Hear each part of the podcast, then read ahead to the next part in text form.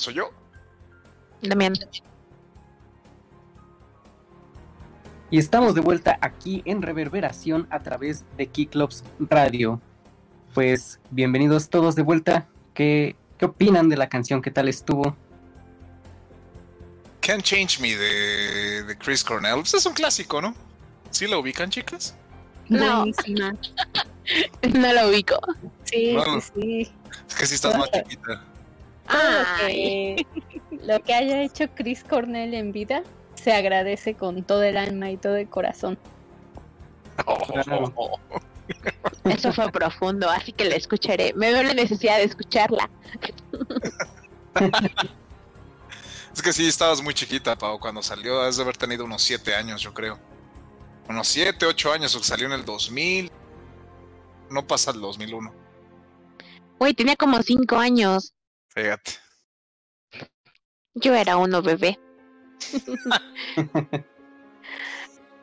Así es, Canciones- Canciones... estamos hablando de eso. Pero adelante, ¿canciones qué? Canciones que marcaron su adolescencia. Híjole. Ya empezaron las difíciles. Sí.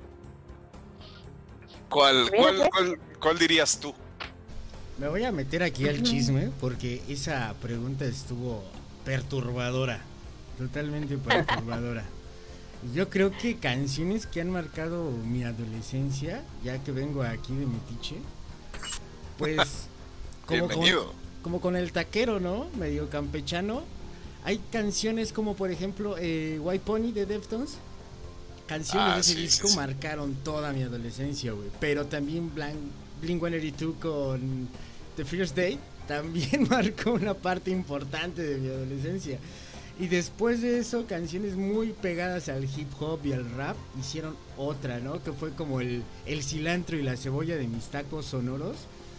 Pero hay una canción en especial que creo que tuvo un momento muy importante. Estaba yo muy devastado, era muy adolescente y conocí por primera vez, gracias a, a los dioses eternos de la música, a King Crimson con una canción que se llama Epitaph y puff, no, pues un orgasmo totalmente esa primera vez que la escuché y fue en el momento exacto donde la tenía que escuchar. Eso, mi chingón. Ay, qué profundo. ¿Y de qué va la rola, güey? Cuenta, cuenta chiste completo. Yo creo que es, es, es la pelea de un hombre con su propia existencia, ¿no? Es muy existencialista la canción y sobre todo me imagino que libera un dolor. Está escrita de una manera muy metafórica, como todo lo de King Crimson, entonces eh, hablar específicamente de la letra sería un poco como no llegar a ningún lado, pero en realidad es eso, ¿no? Encontrar como tu epitafio, ¿no? O ese momento, o esa realidad, o esa verdad. Generalmente está involucrado siempre el dolor, el sufrimiento o un proceso eh, doloroso o, o no muy bien eh, absorbido eh, de tu yo presente, pero creo que siempre te está liberando o más energías o una manera diferente o otro punto de fuga o diferentes perspectivas del mismo momento y la situación. Y fue lo mismo que me ayudó esa canción, ¿no? A ver que a pesar de que las cosas pueden estar de la verga, siempre pueden estar peor, ¿no? ¿Quién mejor que arruinar tu vida que tú mismo? Caray.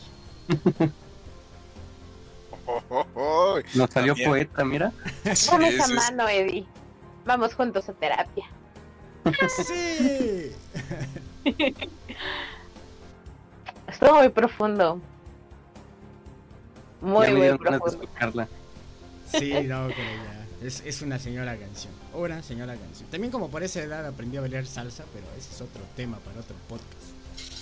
Bailaba las de King Crimson como salsa. A huevo. Nunca lo limites, bebé, nunca lo limites. Tú puedes bailar como salsa todo lo que te propongas. Los límites no existen. Oye, Damián, antes de que llegaras, estábamos en la plática muy cachonda de esta evolución millennials y habían tocado temas como, por ejemplo, tecnología, esto y lo otro, eh, maneras de comunicarte, cómo nos interactuamos ahora con el mundo. En tu caso o en tu fuerte, aprovechando que estamos utilizando tu tiempo, que es este los videojuegos, ¿cómo has visto esta evolución? Imagino que también eres millennials, ¿no? ¿Cuántos años tienes? Cuéntanos, cuéntanos. Pues creo que soy millennial o lo que sea dependiendo de la fuente que visites. Por ahí he incluso leído que no tengo generación, yo soy del 97. Eh, este, tengo ahorita 25 años. Ya, ya se está yendo de, las manos mi juventud. Pero sí, en cuanto a los videojuegos, ah, decías de la interacción, ¿no? De, de cómo estos em, pues han influenciado o cómo es la interacción con ellos. ¿Sí, no? ¿Entendí bien la pregunta? Ah, justo, igual podemos hablar de la interacción o de la evolución misma, ¿no? De ellos, que la evolución creo que está súper clara, todos hemos visto cómo mejoran los gráficos, pero cómo interactuamos los jugadores con ellos, creo que de la parte de un videojugador apasionado, de el enfoque sería interesante escuchar.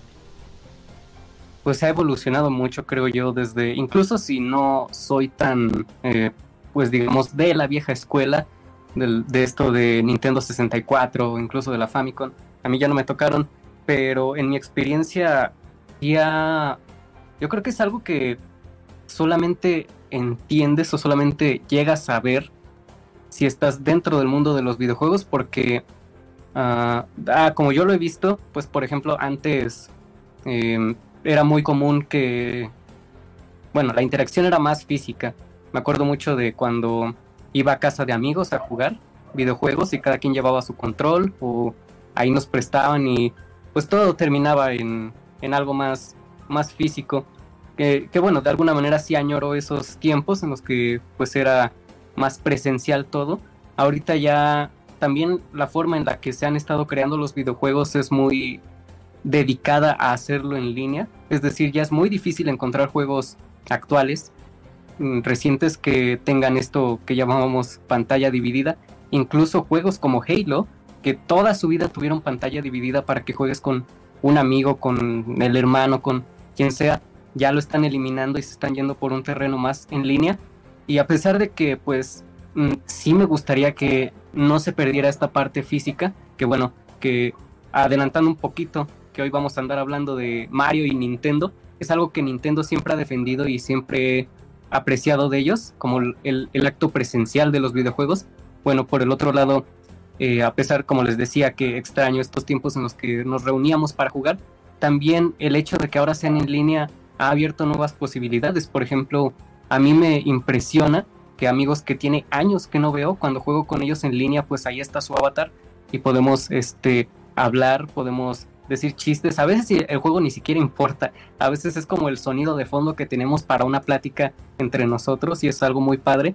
Eso por un lado y por el otro también el hecho de que al menos yo que tengo pues la fortuna y he tenido el esfuerzo de, de practicar un segundo idioma, en este caso el inglés, pues me ha, me ha hecho que pueda interactuar con gente de otros países y al ser el, idioma, eh, para bien o para mal, el idioma universal, pues he conocido gente de Brasil, de, este, Arabia Saudita, de Israel, Estados Unidos, Canadá, un buen de gente que de ninguna manera creo yo que habría podido encontrar si no fuera por los videojuegos. Creo que por eso decía que era algo que no es muy bien entendido en general, porque como que se tiene la idea de que el que juega videojuegos es solitario, que todo el mundo está, digo, que todo el tiempo está en su mundo, que pues este no hace otra cosa y no, es bastante alejado de la realidad. Yo he estado, sobre todo a raíz de la pandemia, en contacto con mucha gente de, pues, de diferentes países, con decirles que hasta conocí al baterista de una banda por, este, por los videojuegos, porque resultó que era el esposo de una streamer que sigo. Y una vez que vinieron a México me invitaron y pues ahí fui y fue bastante eh, padre la experiencia. Ahí incluso podríamos hablar de la mezcla de mundos de videojuegos con la música que creo yo que este ya he hecho un programa especial con esto, como el metal sobre todo es muy hermano de los videojuegos porque muy a grandes rasgos ambos hemos sido objeto de discriminación, todos nos tildan de satánicos, de, de que pues todo el tiempo estamos en nuestro mundo, pero precisamente esta tal vez segregación, si lo quieres ver así, ha generado que entre quienes coincidimos con estos gustos tengamos aires de hermandad que difícilmente se ven en otros medios incluso. Pues no sé cómo lo vean. Órale. Eso es una gran intervención, de hecho. Gracias. Esa es una gran. Es que sí es cierto, o sea, tienes razón. La, la, la, la gente metalera nos gustan mucho los videojuegos. ¡Ah! no, pero sí, es, que, exacto. es que sí nos gusta, porque aparte se llevan bien. El Mega Man X, ponle en una, ponle, ponle guitarras, o sea, Claro. el MIDI y ponle guitarras y batería y suena, es un metal, tal cual, Claro, es metal. Sí, sí, sí. Sí, además de que la estética es muy afín una con otra, eh, pues este, incluso hay juegos y también ya hemos hecho especiales ahí en el programa de esto, de juegos que tienen todo que ver con el metal, que por ejemplo con el caso de Doom, que dicen que en realidad es un álbum musical que viene como bonus, como algo gratuito, un juego, exacto. Huevo.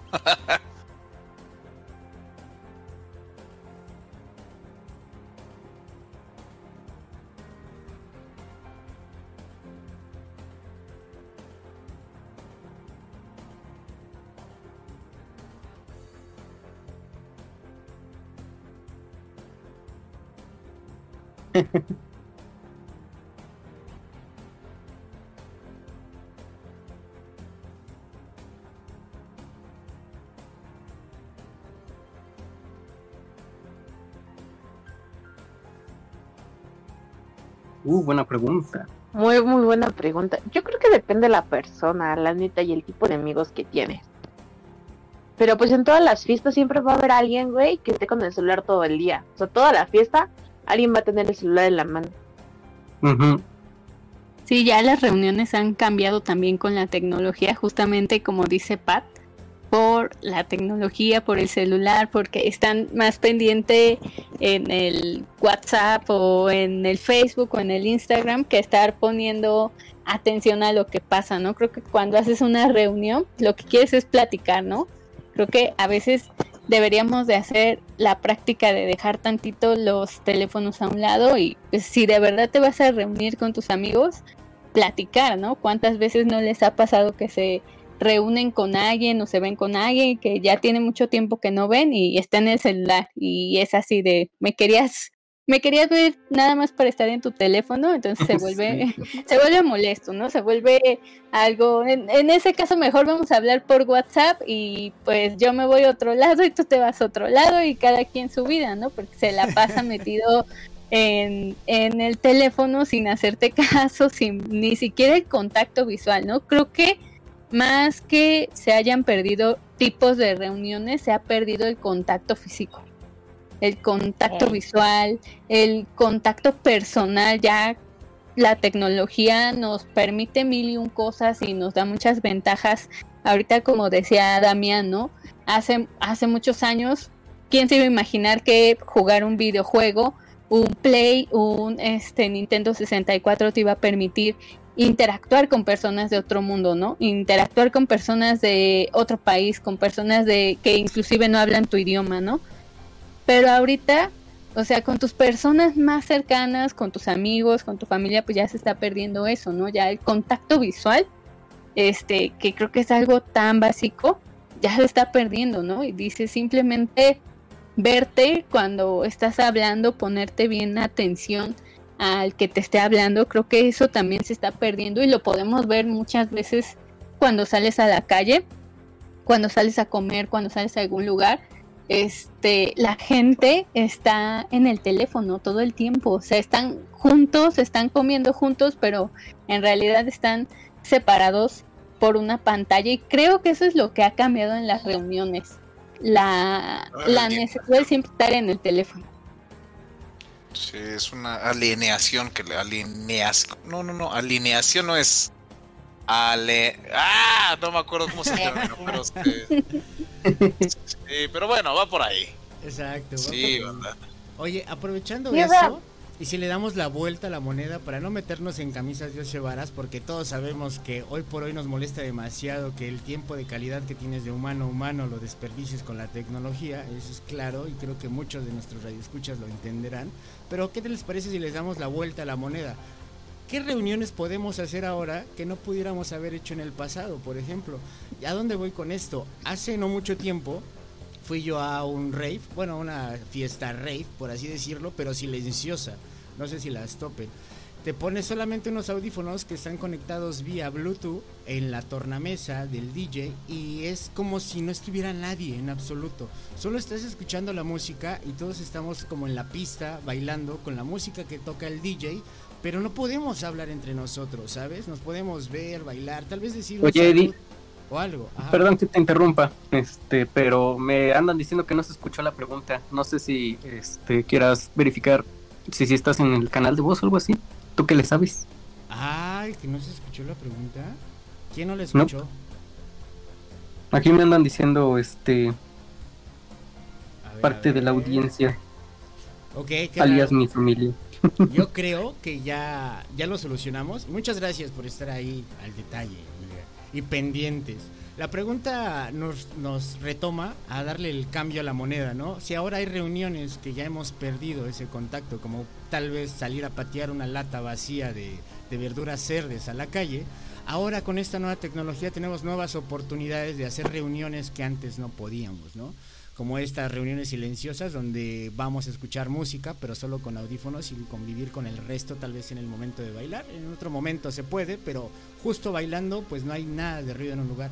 ¿Han tenido algunas experiencias así de reuniones que solo se pueden hacer, digamos, en este entrecomillado futuro?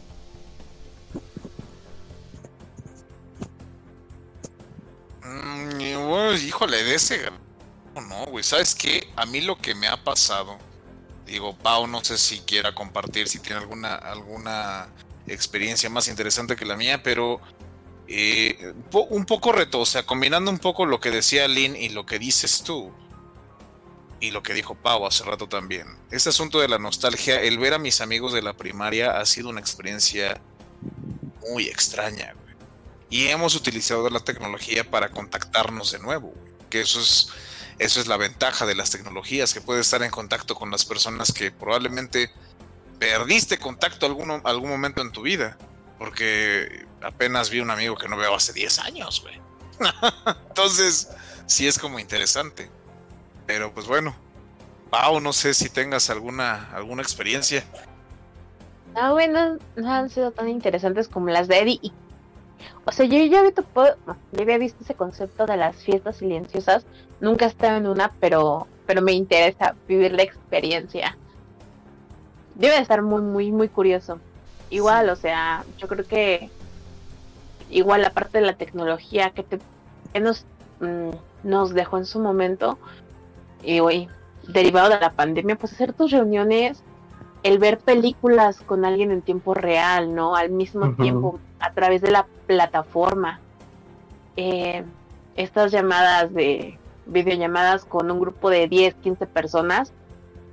Igual, o sea, no, no te lo imaginabas hace que 4 o 5 años, güey.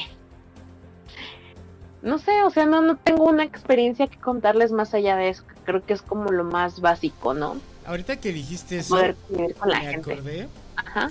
De, en fiestas, a veces que voy con mis amigos, eh, tengo muchos amigos nerds por lo que estudio, saben, programación, entonces tengo varios amigos medio nerds.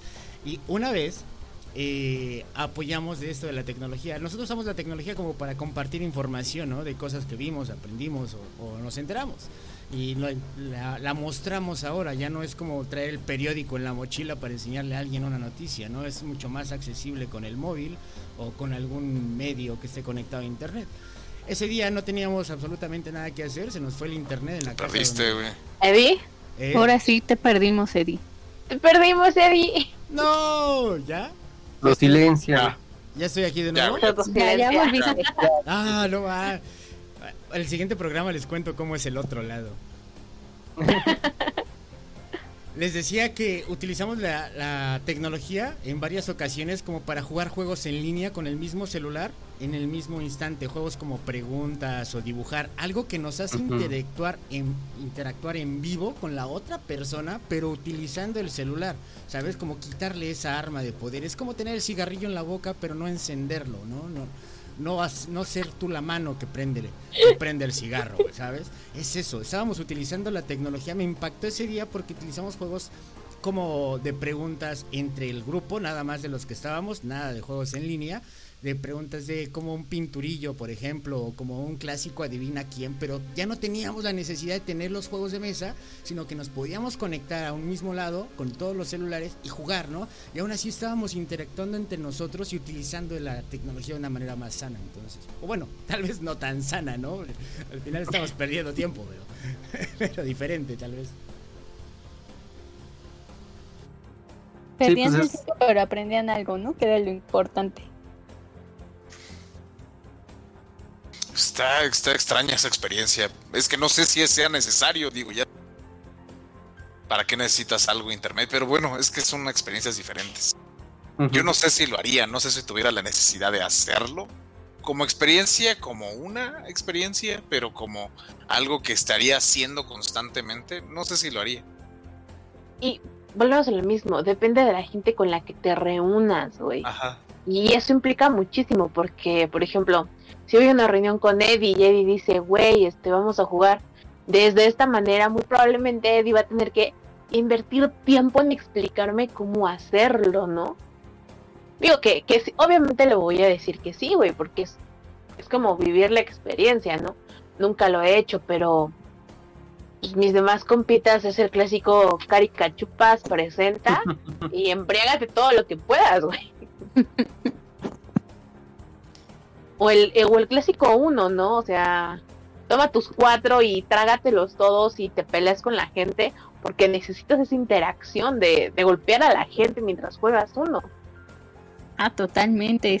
Hay cosas que también siento que eh, no se disfrutan igual a través de la virtualidad, se disfrutan mejor en físico persona a persona, como por ejemplo jugar uno, pues no es lo mismo este jugar un uno virtual que estás jugando a lo mejor este en línea y no se pueden decir lo que se tengan que decir en la cara cuando le pones un más cuatro O Que- aventarle las cartas. Ajá, o aventarle las cartas, ¿no? También creo que es una manera de hacer como una catarsis hacia lo que sea que estés cargando. Dices, órale, toma cuatro y come otros dos y reversa y todo eso, ¿no?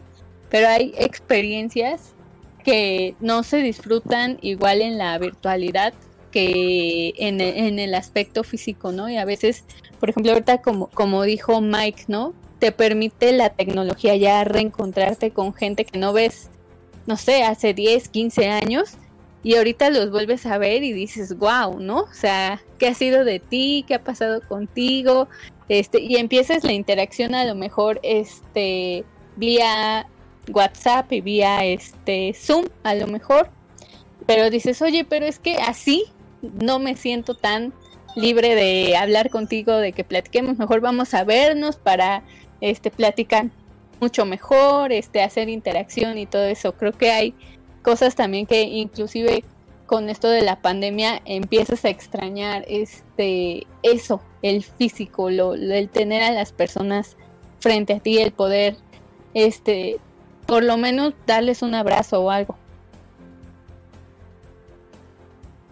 Claro, yo también me pongo a pensar mucho, eh, pues incluso el valor de los gestos, ¿no? Por ejemplo, eh, si es a través de una llamada o a través de un texto, a veces es muy difícil interpretar realmente lo que la otra persona quiso decirte, al menos para mí, yo que soy alguien muy físico en ese sentido, eh, a veces eh, como que no, no puedes realmente determinar qué intenciones tiene una persona.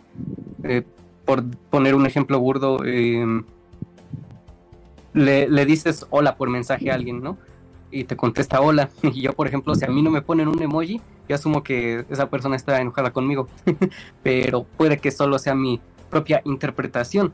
En cambio, ya en algo más físico, pues está todo esto también del lenguaje corporal, ¿no? De qué tan cómodo o cómoda se siente una persona contigo o también este más o menos puedes ver si alguna plática que estés teniendo o no como que le sea de interés. Yo creo que eso también este influye mucho el, el lenguaje corporal los gestos. También por ejemplo me pasa cuando estamos hablando de algo serio. A veces por ejemplo decir lo siento o algo así obviamente no no es suficiente pero dependiendo sobre todo de quién lo lea suponiendo que se tratara de un chat, puede interpretarlo como este como que no le estás dando importancia o como que realmente lo sientes, pero es hasta verlo en físico, pues todo esto de, yo insisto, del lenguaje corporal, de la forma en la que hablas incluso, como que se va perdiendo también a través de la virtualidad.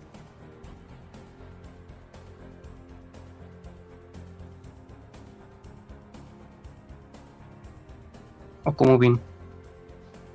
¿Qué pasó, muchachos? ¿Qué pasó? Totalmente, total, sí, sí, sí. Sí se pierde con... Hablando de la pérdida de las cosas por la virtualidad, creo que sí, ¿no? Es interacción personal, es interacción de frente, no es lo mismo, ¿no? Por ejemplo, cuando estuvimos este en, en lo mero feo de la pandemia ya en el 2020, pues creo que la gran mayoría pues pasamos Navidad fraccionados, ¿no? Creo que una de las fechas que más esperas es a lo mejor la Navidad porque ves a toda tu familia, ¿no? Creo que más independientemente de cualquier cosa es porque te vas a reunir con la familia y dices voy a ver, no sé, a mis tíos, a mis primos X, ¿no?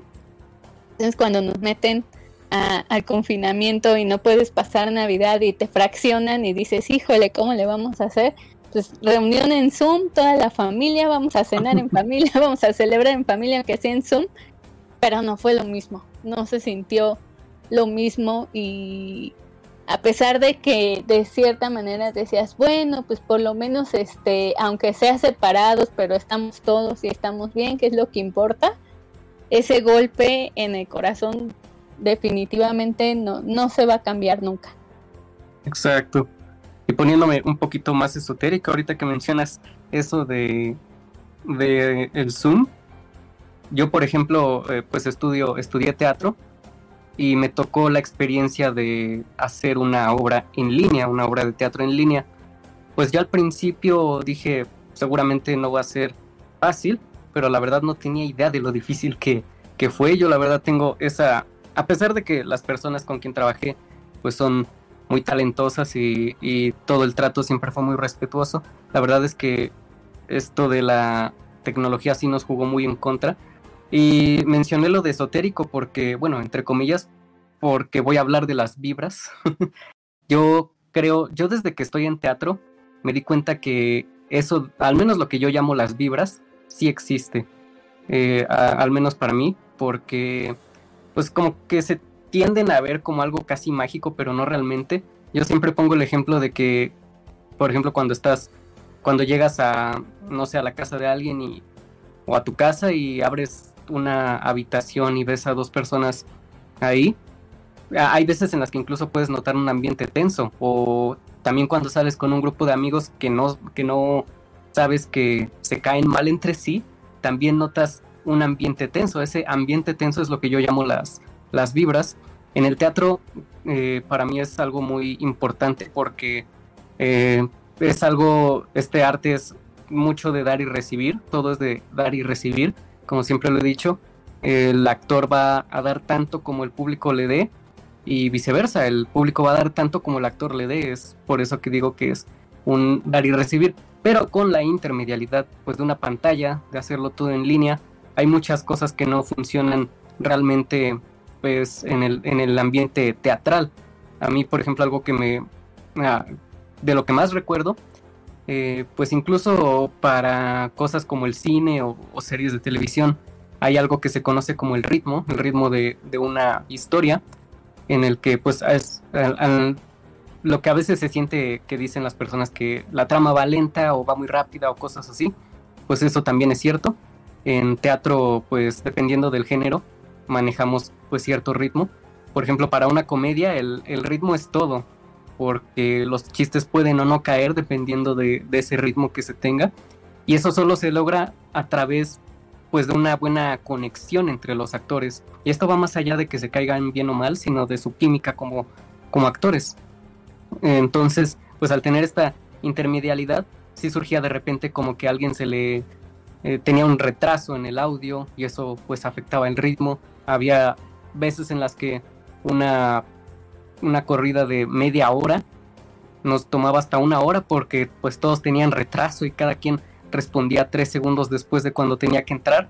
Este, Así que pues sí, eh, esto de, de, las vibras también se pierde mucho porque eh, pues es, es, esta energía también, creo yo, que manejamos los actores y actrices de teatro, que pues este, independientemente de tu estado de ánimo, es algo que vas adquiriendo también por compartirlo con tus demás eh, compañeros actores. Por ahí tenemos algunos ejercicios un poco que si nos vieran ensayar o, calentar, mucha gente pensaría que estamos haciendo un ritual satánico o algo así, porque por ejemplo uno es de, cerrar los ojos y tomarnos todos de las manos y decir, este, sientes a tu compañero, eh, cómo lo sientes, cosas así.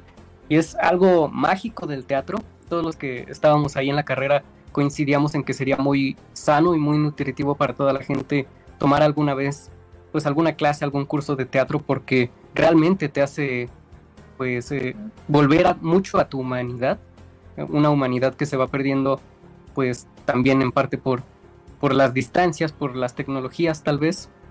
Y pues bueno, esto de la pandemia sí nos afectó.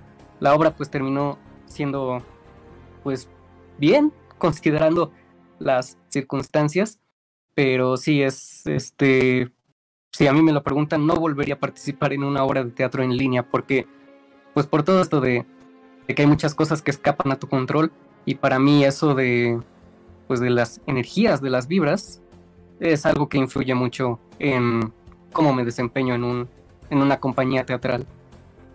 No sé si tengan alguna experiencia similar a esto en algún otro campo, incluso con solo amistades.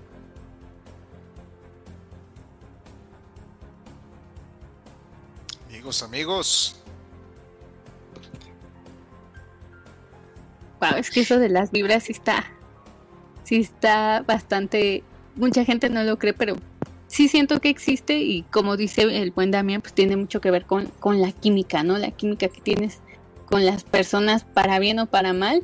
Y, y sí también hay cosas artísticas que dependen de eso, ¿no? Creo que para que funcione un, una buena cosa artística, todos tienen que estar en armonía, todos tienen que estar este, en perfecta sincronía, en perfecta vibra. Yo que este, he estado trabajando en, en los medios audiovisuales, pues sí, muchas veces por alguien del crew que no tenga química o por alguien del crew que no coordine con la misma este, vibra que todos los demás puede echar a perder este, el proyecto o que simplemente te sientas incómodo a la hora de hacer las cosas. Entonces sí, eso de las vibras sí influye mucho en las personas y en su comportamiento.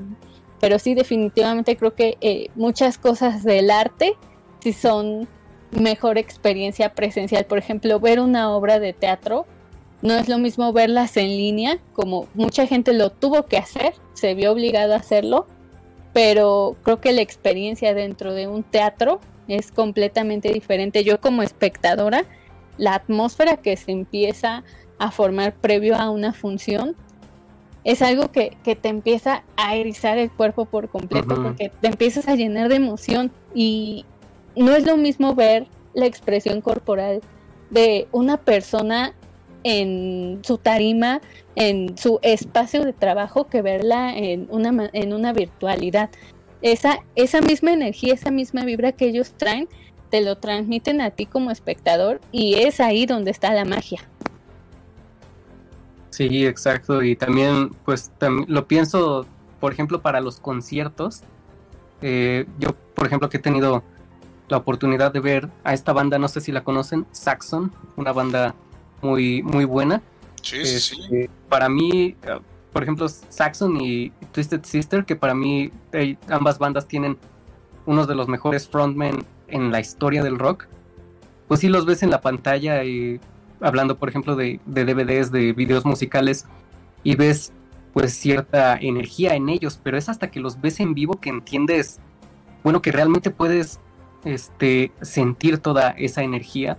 Eh, también, por ejemplo, con Ghost, la banda Ghost, eh, pues ver uno de sus videos es una gran experiencia, pero nada comparado con, verlos en vivo. De hecho, este, ah, por ahí sigo a una actriz de doblaje y también pues cantante, se llama Grecia Villar. Ella comentaba que una vez que fue a ver a Ghost, ella sentía como hasta cierta energía sexual viniendo de del Papa Emeritus, el vocalista, el frontman.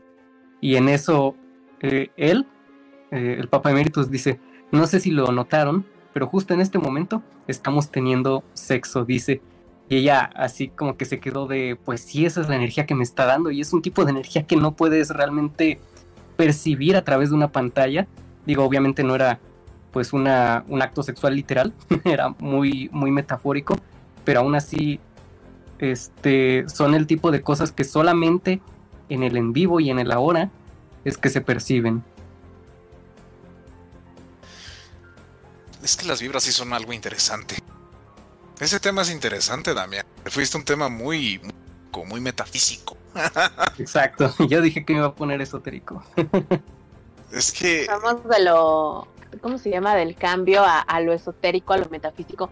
Y es un punto muy, muy interesante que en alguna entrevista que tuvimos con una banda, es un cantante de rap que estuvo con nosotros en Palabrería en algún momento. Eh, él como cantante de rap dice, güey, es que tú tienes que enfocarte, eh, ¿cómo, decía? Los MC somos como, mm, convivimos con el ambiente que generamos o nos expresamos en el escenario con el ambiente que va generando el público. Entonces para ellos era como muy necesario esta parte de la participación del público, porque empiezas a leer el lenguaje del público para saber qué tipo de actitud vas a tomar tú en el escenario. Ese es un punto muy, muy curioso que estoy más que segura que a los actores les pasa lo mismo, o a los chicos que hacen stand-up les pasa lo mismo.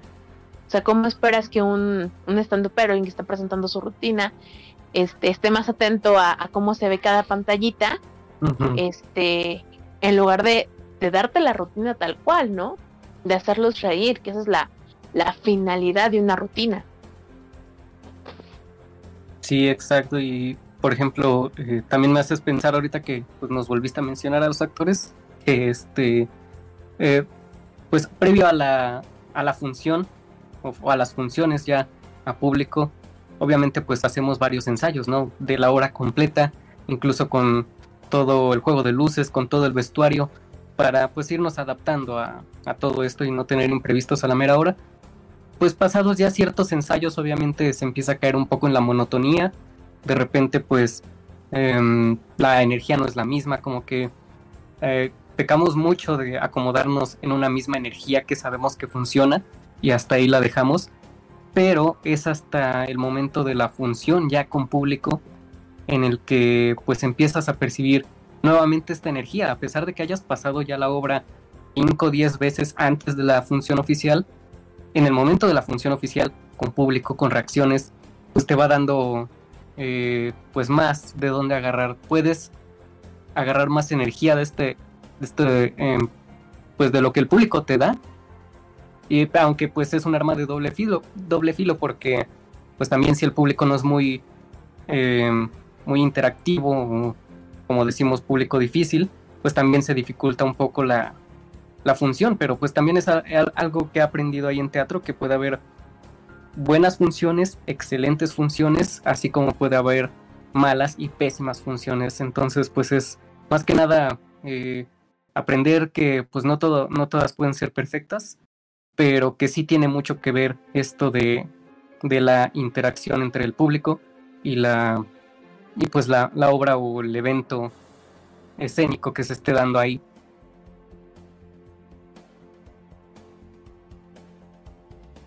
Wow. Sí, qué profundo. Es que este programa se, se puso bastante profundo. Cómo empezamos a tocar ciertas cositas, cómo llegamos a, a este punto también que ya es muchísimo más personal. Creo que la tecnología tiene muchísimas ventajas y actualmente estamos viviendo muchas de ellas, como por ejemplo estar aquí reunidos, el poder reunirnos para platicar y para llevar el programa, pero también tiene desventajas que, que ya no es tan personal, a lo mejor el trato ya no es tan cercano el trato y a veces eso se extraña, ¿no? A veces aunque seas la persona más este antisocial del mundo empiezas a extrañar también esa relación humana y creo que siempre hay que tenerla, siempre hay que tener presente esa relación con quien quiera que te relaciones, esa, esa energía, esa energía que te llena la otra persona, te cambia el día por completo. Creo que hay personas que tienen una energía capaz de cambiarte tu, tu día por completo. Si te sentías mal, si te sentías este que con ganas de llorar, con ganas de que el mundo se acabe ahorita ya, creo que encontrar la persona con la energía correcta, eso te cambia completamente. Es, es, algo que, pues es este, eh, también yo lo relaciono mucho con esto de las energías porque pues así también hay casos en los que no sabes por qué y realmente no hay una razón, pero alguien no te cae, sabes que no, que no vas a congeniar nunca con esta persona, pero encontrar a alguien, por ejemplo, este, hace no mucho fui a hacer uh, un trabajo de dub, es decir, doblaje hecho por fans, con un amigo, y del equipo solo conocía al que me invitó, pero la energía fluyó muy bien y pues este sentía que yo los conocía de toda la vida entonces sí, definitivamente es algo pues muy padre de encontrar gente con, con quien pues congenias tan bien que, que pues literalmente no lo puedes explicar. Gente, gente que te vibra bonito, ¿no? Que es algo Exacto. que es algo importante. Porque sí, o sea, tú pues a las personas que me le llaman sangre pesada porque sabes que su vibra, que su ambiente no es lo tuyo. Y, es parte del, autocuidado, ¿no? De alejarte de estas personas que te cansa su sola, sola presencia. Porque también pasa. Pero es que, bueno, es que no sé. No lo sé. No lo sé, muchachos. No sé cómo explicarlo. O sea, no dudo que exista lo de las vibras, pero también, no sé. Eh, es que también creo que también se eh, podríamos decir que ah, porque me ha pasado mucho y me ha pasado muchas veces en que alguien me cae gordo en una primera instancia o le caigo muy gordo y con el tiempo como que nos damos cuenta de que, pues no, al contrario, que son, podemos ser bien brothers, ¿sabes? O sea, me ha pasado, y, me, ha pasado con ambos géneros, ¿no? Me ha pasado tanto con hombres como con mujeres, como con otra banda, eh, que les caigo gordo porque me pasa muy seguido, entonces, y, y, este asunto, y por eso el asunto de las vibras para mí, como que es que ya sé que yo si llego a algún lugar, sé que le voy a caer gordo a algún cabrón. Siempre me pasa y no es porque y no es porque yo vaya por el mundo diciendo ay le voy a caer gordo a ese güey no no no. Me pasa es algo como me pasa algo muy es natural en mi vida porque hasta una vez a, la que es mi mujer la que es mujer ahora eh, cuando empezábamos una vez le dije fíjate fíjate le dije fíjate nada más lo que va a pasar le digo, no es porque yo lo esté atrayendo ni porque esté buscando un play, nada, no, o sea, no estoy pensando en eso estoy completamente eh, metido en mis pensamientos de cómo voy a ser mejor persona todos los días, cómo voy a sacar lana sin ser ojete, o sea, ¿sí, me entiendes? O sea, no, no tenido, o sea, no voy con pensamientos ojetes. Eh, y le decía, mira, fíjate, nos vamos a subir a un transporte público y vas a ver un cabrón que se me va a quedar viendo feo. Siempre hay un cabrón que se me queda viendo feo. Y sí, me, y le digo, mira, va, y me subí, así como que escaneé de rápido, y dije, hasta le dije izquierda, la izquierda como a la tercera, a la tercera fila. Y sí, así se me queda viendo feo. Y así de. Güey, yo ni te volteé a ver, ni nada, ni te, ni te, ni te que cosas feas, no me conoces de antes. Simple sencillamente hay, hay gente que yo sé que, que, en cualquier momento puede, puede pasar algo feo. Y, y por lo mismo, creo que también voy por la vida, pues si no valiéndome madre, pero siendo, siendo yo, ¿sabes? O sea, y el que me quiera, cabrón, porque y el que y el que no le y el que no le caiga pues ya no le caí y no y normalmente no me esfuerzo por caerle bien a otras personas no o sea intento ser eh, lo más ecuánime posible pero pues hay veces que me gana yo creo que como cualquier persona no porque también me ha tocado ver porque también conozco personas que caen demasiado bien güey. O sea sabes que hasta hasta, es raro cabrón. O sea le caen bien a todos porque sí hay personas con la sangre hiperligerita güey hiperligerita no pero habemos otras personas, digamos, con convicciones más fuertes y hay banda que pues no les caes. Y, pero, hay, pero te digo, también me ha pasado mucho de que en una primera no, les caigo, pero por X o por Y razón necesitan de mí o yo te, por alguna razón yo necesito de, por alguna razón necesito de ellos o hay alguna cosa que nos hace interactuar y que en un, en un nivel eh, en un nivel diferente nos entendemos porque me ha pasado también que igual a, nivel personal no como que no entras con la persona como que dices nah, nah me caes gordo pero por cuestiones de laborales te tienes que poner a trabajar con esa persona y te entiendes. Entonces hay como un respeto así de, güey, nos caemos gordos fuera de esto, pero aquí entre nos podemos trabajar bien porque somos, o sea, eres igual de pinche obsesionadito que yo para estas cosas, ¿no? Por ejemplo, ¿no? Claro. Entonces, y lo he visto también con otras personas. Eh, lo he visto y, lo e insisto, es indistinto del género. O sea, eso, me, eso ha pasado con todo tipo de personas. Entonces, es interesante, es interesante. Por eso no sé si realmente las vibras sean como el, la única métrica para poder, eh, si no métrica, pero como el factor para poder medir la, la, relación que puede llegar a tener una persona.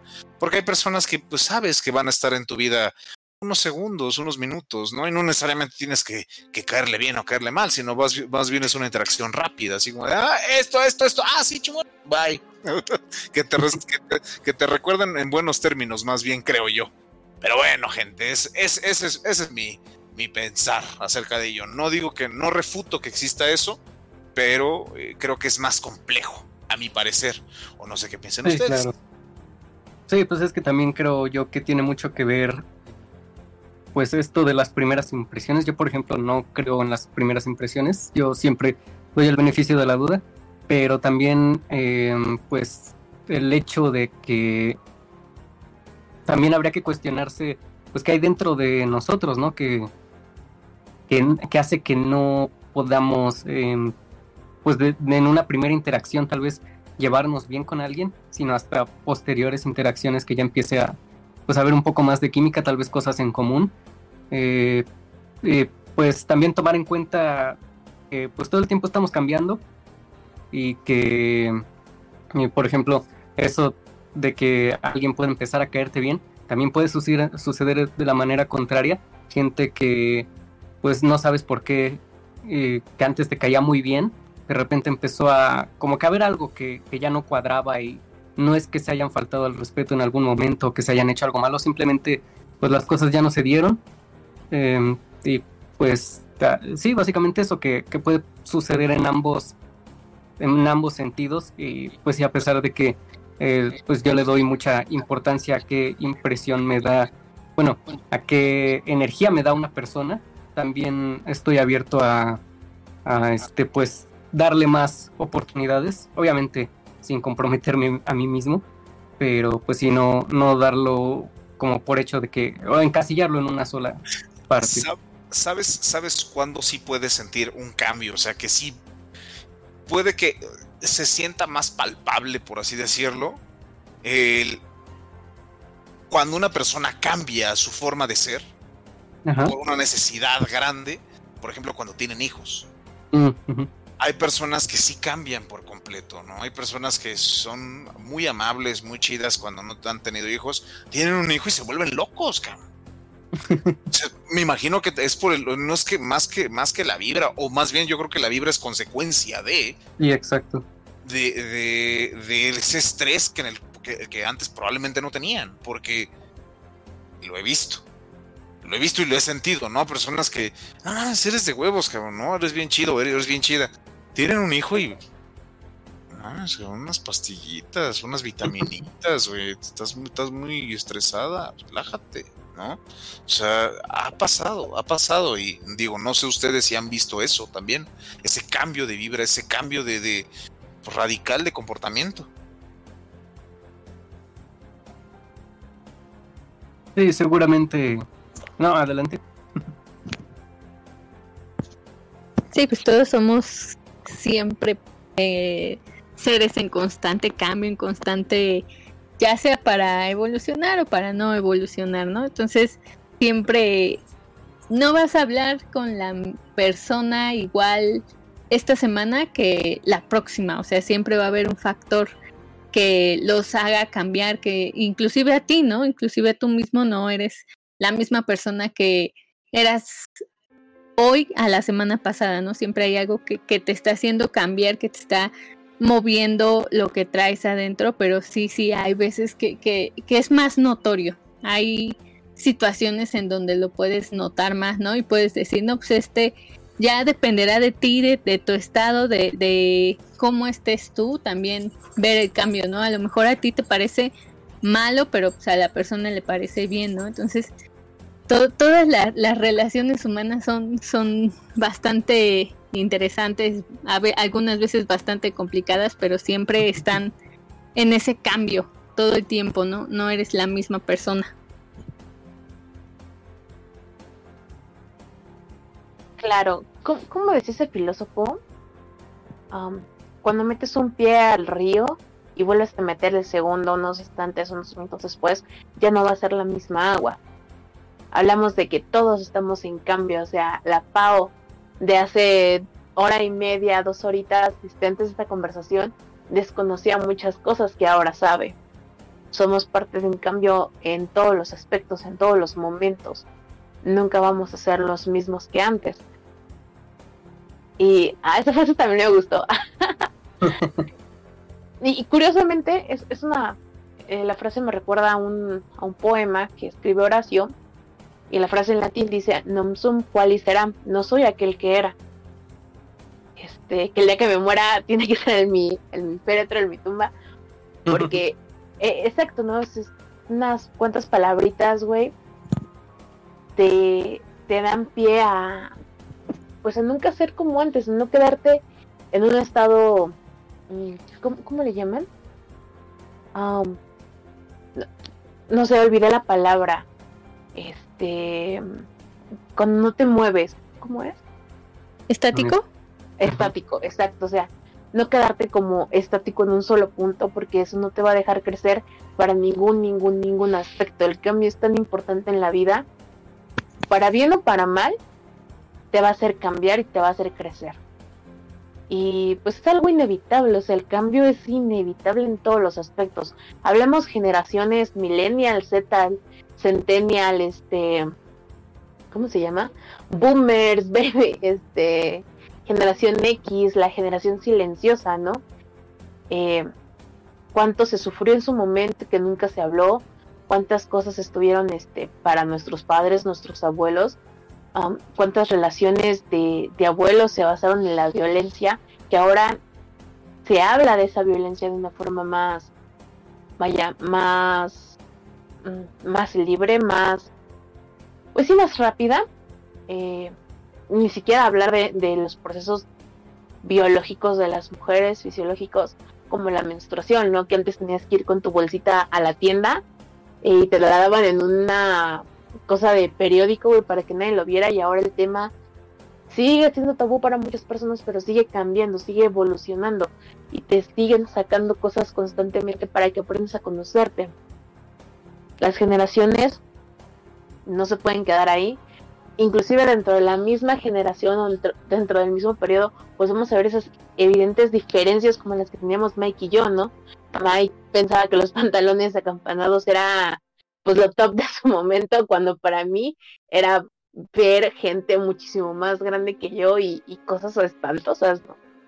es, es, muy, muy curioso porque al final de cuentas son perspectivas, sea, todo es válido porque lo vemos desde perspectivas excesivamente diferentes y eso nos hace cambiar, nos hace evolucionar y estamos en un constante movimiento, güey, yo digo que está chingón, güey. O sea, voy, voy a terminar con eso, pues está muy chingón porque quedarte estático, quedarte pues sin, pues no sé, güey, no, no está tan chido. O sea, queremos esas fiestecitas como nos, decía Eddie con audífonos y aventarnos un raid, este, escuchar DJs y que no suene nada más que nuestros audífonos. Eso está, está muy, muy chingón. Y ya es mi, es mi última participación en el programa del día de hoy porque estoy muy emocionada. Me gusta mucho conocer y de videojuegos no sé tanto, pero igual está chingoncísimo todo lo que acabas de decir, platicarnos de, de cómo los videojuegos rompen fronteras, rompen barreras, inclusive del idioma y culturales, güey. Eso está muy, muy chido y es gracias a la tecnología. Sí, exacto, es algo con lo que me quedo mucho de los videojuegos, que como lo decía, es algo que yo creo que hace algunos años jamás lo habría pensado posible, eh, que pues se diera esta interacción que sobrepasa pues ya el mundo mismo de los videojuegos, porque eh, pues este empiezas a conocer no solo más gente, sino a conocerla ya más a detalle, más este personalmente. Es todo un mundo maravilloso este de la condenada tecnología, ¿eh? Pero yo les tengo una propuesta antes de retirarnos esta nochecita. Me gustaría preguntarles. Somos millennials, de alguna manera hemos pasado una evolución tecnológica enorme. Voluntariamente o a fuerzas hemos encontrado diferentes maneras de comunicarnos, de interactuar y de de ser uno mismo, ¿no? Con nuestro ecosistema, tecnológico o no. Pero ya viviendo este cambio y teniendo esta experiencia, ¿hacia dónde creen que vengan? ¿Cuál creen que sea ustedes el, el, cambio o más próximo, o el más aterrador, o el que más les interese, o el que más les incomode de esta nueva era tecnológica? Nosotros que venimos del pasado, seguramente no nos imaginamos el futuro, pero para nada como es ahorita. Creemos que el futuro iba a ser volver al futuro. Por dos. ¿Dónde están las patinetas y la ropa que se seca rápido, güey? Ojalá, güey. La tecnología es algo que siempre nos va a sorprender. Creo que nunca vamos a poder decir vamos para allá en aspecto tecnológico porque siempre es algo que, que se reta a sí mismo. La tecnología se reta a sí misma, pero también este, es capaz de sorprenderte, es como hace unos años pues, no nos íbamos a imaginar que podíamos hacer radio por internet tan, de una manera tan fácil, de una manera tan interactiva, de una manera tan económica de cierta manera, porque era completamente imposible y ahorita gracias a la tecnología ya lo podemos hacer. Siento yo que la tecnología no sé, es algo que siempre se va a retar y siempre se va a sorprender, va a sorprender a todas las personas. Pueden venir mil y un cosas, pero siempre va a ser un motivo de asombro, como ah, hace unas semanas el hype era la inteligencia artificial y todo el mundo hacía sus retratos con inteligencia artificial y ahorita ya, ya se calmó ese aspecto, ¿no? Pero siempre va a haber algo de la tecnología que nos va a impresionar, nos va a sorprender y sobre todo nos va a enseñar, nos va a enseñar muchísimo. Ahorita que lo dices, y Kiklops es el ejemplo, o sea, hablamos de tres años ya casi de, trabajar un poquito en esta estación y son tres años de un chingo de cambios y si comparas lo que hacemos ahorita con el primer, primer, primer episodio que grabamos de Kiklops, güey, lo grabamos con mediante audios de WhatsApp la primera entrevista que hubo para, para Clubs Radio, que es de Roger Medina, la hizo Ana, un saludito Ana, síganla en redes sociales como arroba eh, está haciendo contenido muy chido, eh, muchísimo de disidencias, vayan para allá. Este, la primera entrevista que Ana hace para, para la estación la hace a través de audios de WhatsApp, estamos en plena pandemia. O sea, todo el trabajo de, crear un cableado digital, güey, que hizo Lalo, que hizo Eddie, que hizo Ángel, es un trabajo, la neta, yo, yo los admiro un chingo porque día con día lo hacen más fáciles para nosotros. Obviamente para ellos, sin consecuencia para nosotros, ¿no? Entonces, Club Radio pues ha avanzado con la tecnología a través de la pandemia. Eh, todos avanzamos mediante la tecnología. A veces la tecnología te da un poquito de...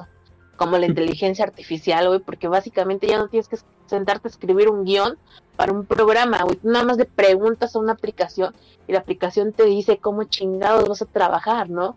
Te arregla las ideas y te evita el, el problema de los plagios.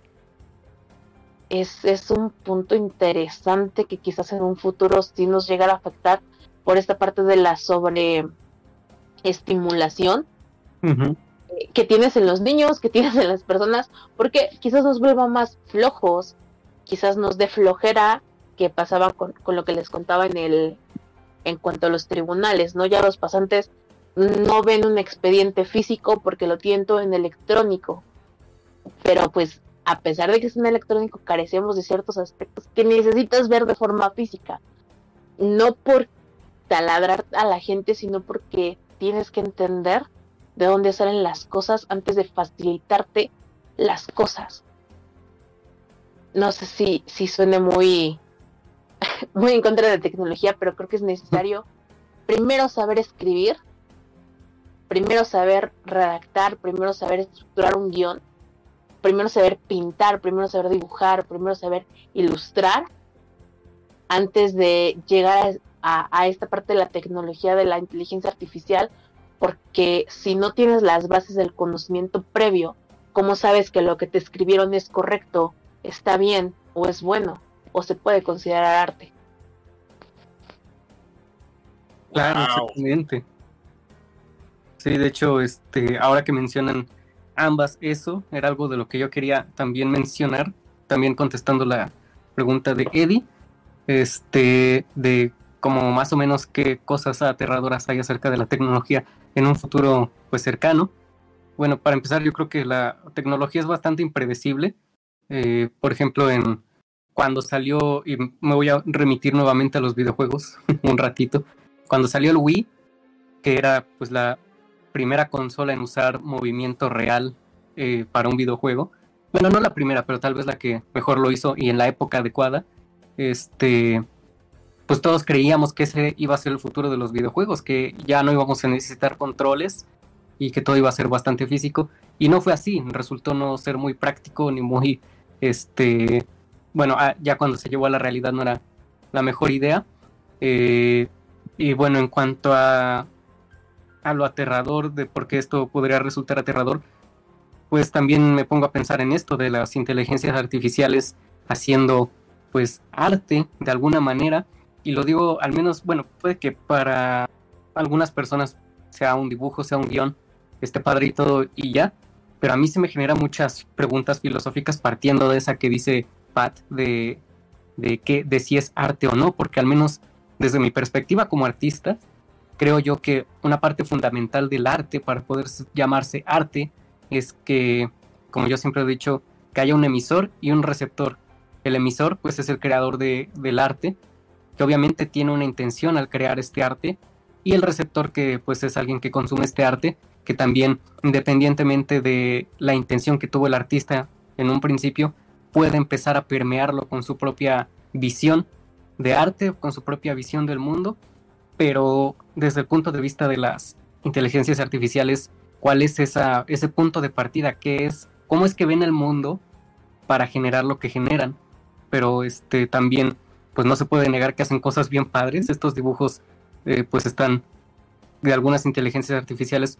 Sí me cuesta trabajo no poder llamarlas arte, pero estrictamente hablando desde mi percepción de lo que es el arte, sí me falta esto de cuál es la intención detrás de esto.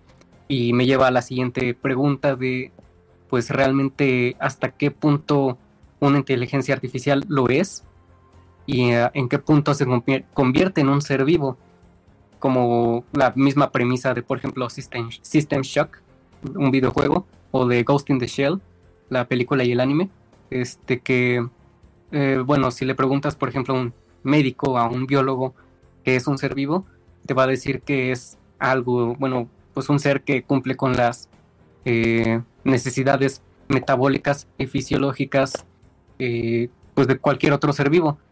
Pero desde el punto de vista filosófico, creo yo que va también mucho por el lado de la conciencia del ser. Y por eso citaba estos dos ejemplos, porque en ambos estas inteligencias artificiales se vuelven tan inteligentes que hacen conscientes su existencia. Y llegando a ese punto, creo yo que ya empezaría un debate muy pesado de si son seres vivos o no, y pues todo lo que implicaría que se consideraran como tal. Eso yo creo yo es de lo más aterrador de la tecnología.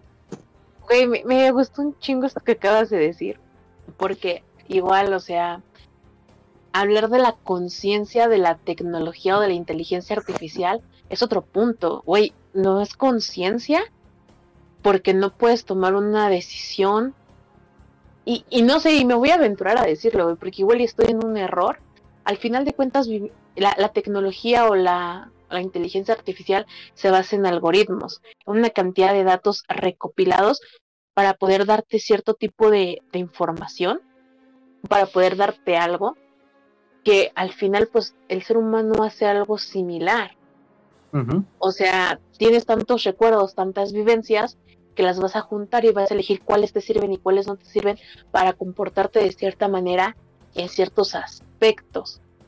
Pero no olvidemos que esa inteligencia, esa inteligencia, tecnología está programada, es decir, ya proviene de alguien, ya alguien le dio una orden, le preestableció un, comando, una forma de conducirse, de qué hacer o cómo funcionar con toda esa cantidad de datos que ya trae. Entonces lo que hacemos es, siento yo, romantizamos y tratamos de humanizar a la tecnología porque tratamos de vernos reflejados en ella. Por eso le buscamos ese sentido como seres humanos. Ni siquiera es la tecnología, es una cuestión puramente del ser humano, ¿no? De, de buscar algo más allá en, pues en un aparato, güey. Estoy totalmente de acuerdo contigo, Pat. Pero siendo honestos, ¿cuántos conocimientos tenemos nosotros como humanos que no vengan de sesgos o de datos anteriores? ¿Qué tan diferentes podríamos ser? es lo que te decía, o sea, recopilamos datos para hablar, para saber cómo nos vamos a comportar, pero no tenemos a alguien que nos diga, eh, hoy te prendes, hoy no te prendes. Claro, bueno, todavía. Ah. Todavía. To todavía. O al menos me... eso creemos. Sí, exactamente, eso, eso, eso, era lo que iba a mencionar. Justamente. Porque si nos ponemos todavía más a profundidad de este tema, pues está esta idea de la Matrix, ¿no? Imagínate que un día sí nos enteramos que somos creación de alguien más, de alguien que deliberadamente está haciendo un experimento con nosotros. Entonces, si supiéramos que de alguna manera somos inteligencias artificiales para ellos, ¿eso me quitaría que soy un ser vivo? O sea, ¿dejaría de, de existir porque ya no me considero un ser vivo? Existo porque me piensan. Exacto, así. Ya que me dejen de pensar, la neta, güey, estoy muy cansada. es cansado pensar. Es cansado pensar, ya que se relajen. Y te pones a pensar qué tanto te des Voy a pensar. y lo que estás haciendo. O sea, y qué tan reemplazable puede ser al final del día, ¿no? Todos somos reemplazables, pero creo que uno de los miedos mayores del ser humano es que lo reemplacen. En cualquier aspecto. Ajá. Ya sea una máquina, ya sea una persona, en cualquier aspecto que te reemplacen. Simplemente que dejen de ver tus virtudes o que dejen de ver lo que estás haciendo y simplemente te reemplacen por otra cosa. Ahorita creo que el, el gran mayor miedo, pues, las máquinas, ¿no? Que te reemplacen por una máquina. Y ya lo hemos empezado a ver, ¿no? Por ejemplo, en los supermercados ya están este las cajas de cobro personal, pero pues también cuánta gente fue reemplazada por esas cajas, ¿no? Ya también hay Oxos que te cobras tú solito, ¿no? Te atiendes, te cobras tú solito. Y es, es un avance, puede ser un avance, puede que no sea un avance, no sabemos, ¿no? También este va a llegar un punto en el que a lo mejor a todos los aspectos, ya sean este laborales, artísticos, puede llegar a pasar, ¿no? Puede llegar a que simplemente se creen tecnologías que, que reemplacen, ¿no? A, X persona, a, a X empleo, a X este trabajo y creo que eso es uno de los mayores miedos también del ser humano, ¿no? Que los, los vayan a reemplazar, ya sea por una máquina o ya sea por otra persona, pero creo que a lo mejor algún miedo de la tecnología sería eso, ¿no? Que, que, que llegue un momento, hay este, inclusive películas que, que hablan de, de cómo este un cyborg te puede reemplazar, ¿no? Como persona. O sea, simplemente dejas de ser tú, te, te, te quitan este tus recuerdos, te quitan tu vida, todo, y simplemente tú te vuelves un ente completamente gris y tu vida ha sido reemplazada y tú has sido reemplazado por, por una máquina, ¿no?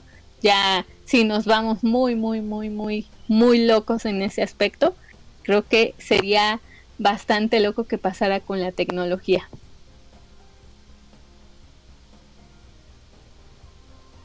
Ay Dios. pues bueno muchachos, la verdad pues ha sido un tema, ha sido se fundió, eh, fundimos, fusionamos eh, reverberación y por qué jugar. Como les comentaba, la próxima semana ya vamos a cambiar un poco el formato de reverberación, pero igual va a ser de una hora. Recuerden escucharnos todos los jueves a las 8 de la noche. Eh, y pues bueno, también por qué jugar a las 9 de la noche, obviamente terminando reverberación, todos los jueves. Y pues bueno, muchachos, no sé si quieran extender más la plática, si ya cerramos, ustedes díganme. No, pues de extenderla podríamos pasarnos horas aquí, ¿no? Yo digo que ya dejemos de alimentar a la Matrix y vayamos a mimir, güey, como buenos seres biológicos. con necesidades como los Sims. Güey, realmente somos Sims.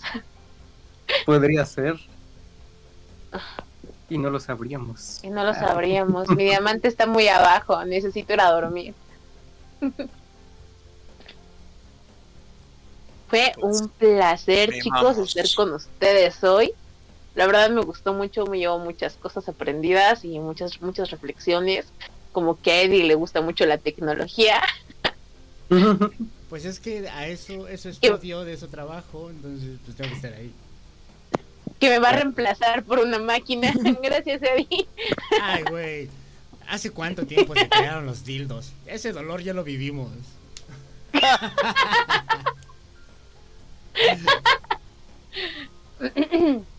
No me voy a reír de esas cosas.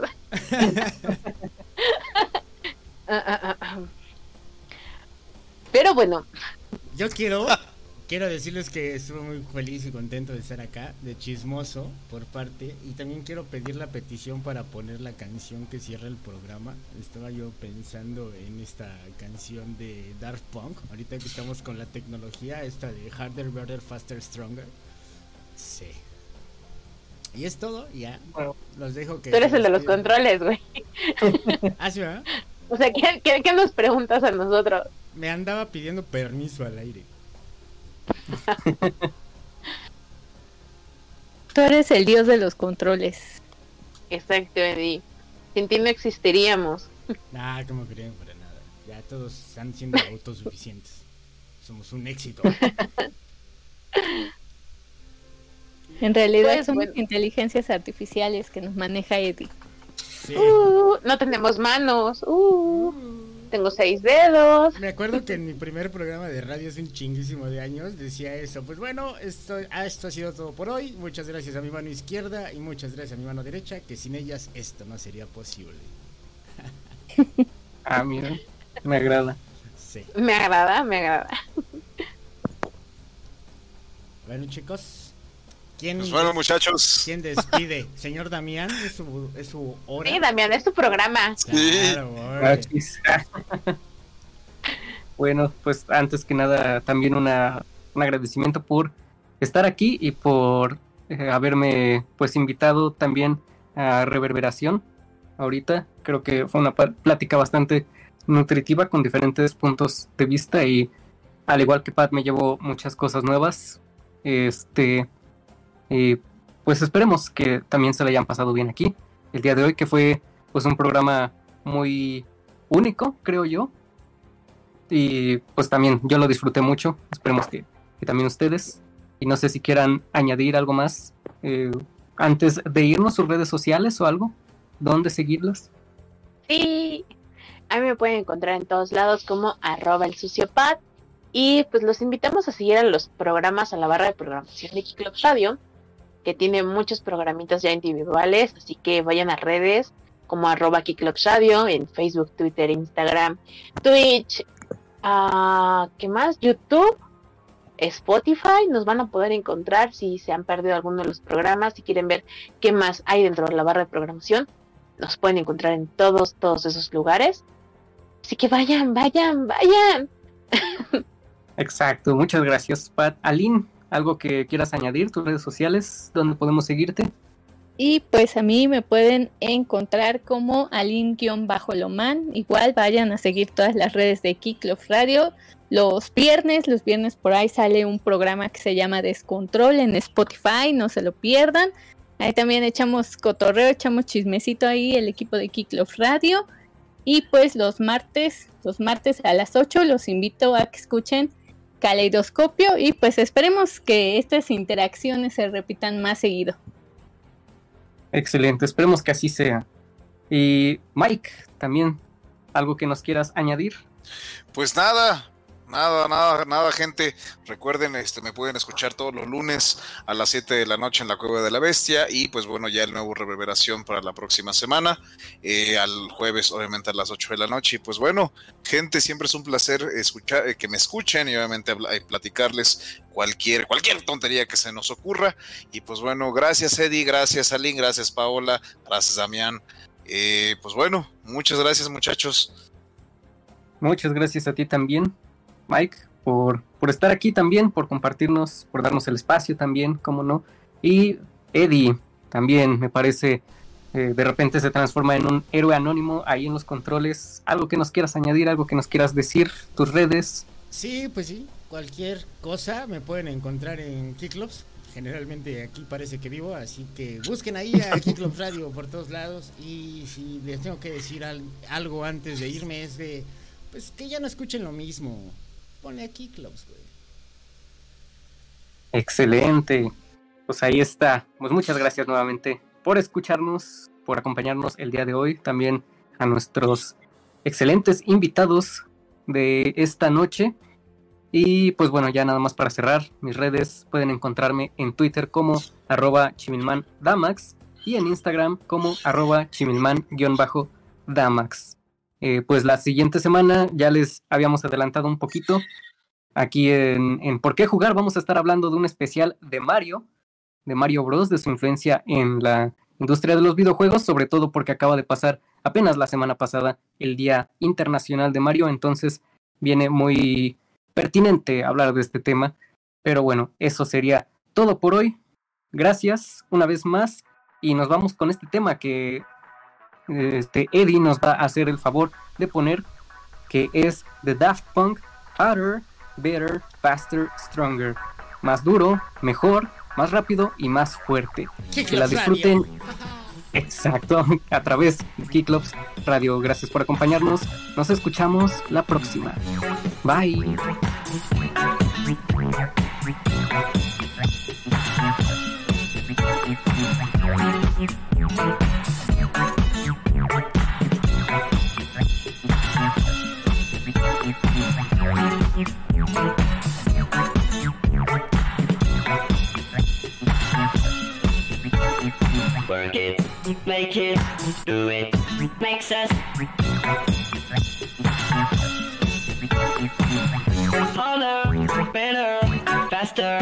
Stronger. More than power, power, never. Ever after work is over. Work it, make it, do it, makes us